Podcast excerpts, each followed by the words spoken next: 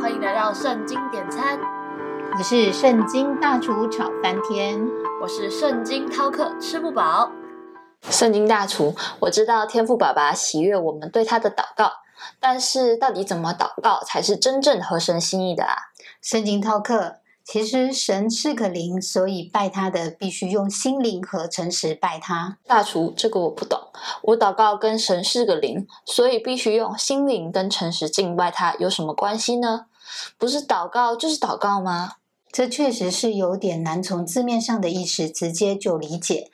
那我用马太福音六章五到十三节的这个耶稣的祷告主导文来跟你解说吧。我们开始上菜喽。马太福音六章五到十三节，你们祷告的时候，不可像那假冒为善的人，爱站在会堂里和十字路口上祷告，故意叫人看见。我实在告诉你们，他们已经得了他们的赏赐。你祷告的时候，要进你的内屋，关上门，祷告你在暗中的父，你父在暗中查看，必然报答你。你们祷告不可向外邦人用许多重复话，他们以为话多了必蒙垂听。你们不可效法他们，因为你们没有祈求以先，你们所需用的，你们的父早已知道了。所以你们祷告要这样说：我们在天上的父，愿人都尊你的名为圣。愿你的国降临，愿你的旨意行在地上，如同行在天上。我们日用的饮食，今日赐给我们，免我们的债，如同我们免了人的债，不叫我们遇见试探，救我们脱离凶恶。因为国度、权柄、荣耀，全是你的，直到永远。阿门。主导文的这个祷告可以说是耶稣示范给众门徒的一个非常经典的祷告示范。首先，耶稣提到不可以像那些假冒为善的人一样，爱站在公共场合祷告，故意叫人看见。虽然这看起来好像跟神祷告，事实上则是想要获得人的赞赏。这个我知道，耶稣的这个教训是基于犹太人的传统，都是教导人要在会堂或街道祷告。不过，耶稣的本意并没有指责在公共场合祷告的行为，而是指责那种在公共场合祷告，目标是想要别人看见的这种心态。确实，因为犹太人重视宗教信仰，所以当众祷告可以让人家以为自己是很敬虔的。但是，耶稣的教导却是，祷告应该在暗中进行，不显扬自己的虔诚，这样的祷告才是蒙神的赏赐与喜悦的。哇！我现在才知道，原来神所喜悦的祷告，是我们不显扬自己的虔诚，而是真心暗中进行的祷告，才是神所喜悦的。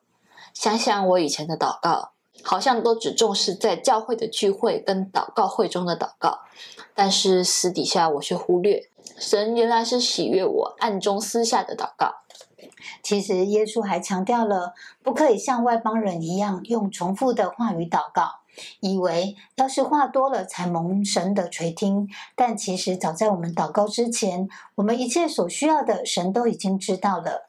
接下来我还要来说一说耶稣教导人的这个祷告，也就是很经典的这个主导文。这个主导文分为下面的几个部分。第一，我们要先尊天父的名为圣，这也就是说，首先我们必须先向神祈求，他能够使我们和他的本性与品格相称，也象征的我们与造物主之间的关系是亲密的。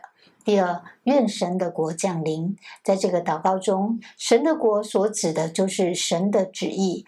能够像在天上那样完全的实行在地上，因为神的国还没有完全的降临。第三，求天父赐我们日用的饮食，这是一个非常谦卑的，知道自己是依靠神而存活，故而求他赐给我们日用的饮食。第四个，赦免我们的过犯。在犹太人的观念当中，犯罪如同欠债一般，求神赦免我们的过犯，正如基督徒的生命当中所表现出来的赦免一般。但是，这个祷告的重点其实是要我们反思：我们是否因为知道自己是蒙赦免的一群，而因而也愿意赦免亏欠我们的人呢？第五，不叫我们遇见试探，救我们脱离凶恶。这也表示。不要让我们遇到无法抵受的诱惑跟试探，并且救我们脱离魔鬼的权势。耶稣所教导的主导文的祷告，是以天父的名和神的国度为优先考虑。谈到自己的需要的部分，也是充分的尊重神的主权，并且表达出我们对神的仰望。大厨，我懂了。有很多人认为神都已经知道我们的需要了，所以不需要再祷告了。这种心态是错误的。正确来说，应该是我们的祷告焦点应该是由自己的需要转到与神之间的对话。没错，但我还要提醒大家一点哦，我们在祷告的时候，还要先自省自己是否只在乎祷告的长度，或者是强调重复的话，或者是执着于进食祷告这类功德主义的祷告。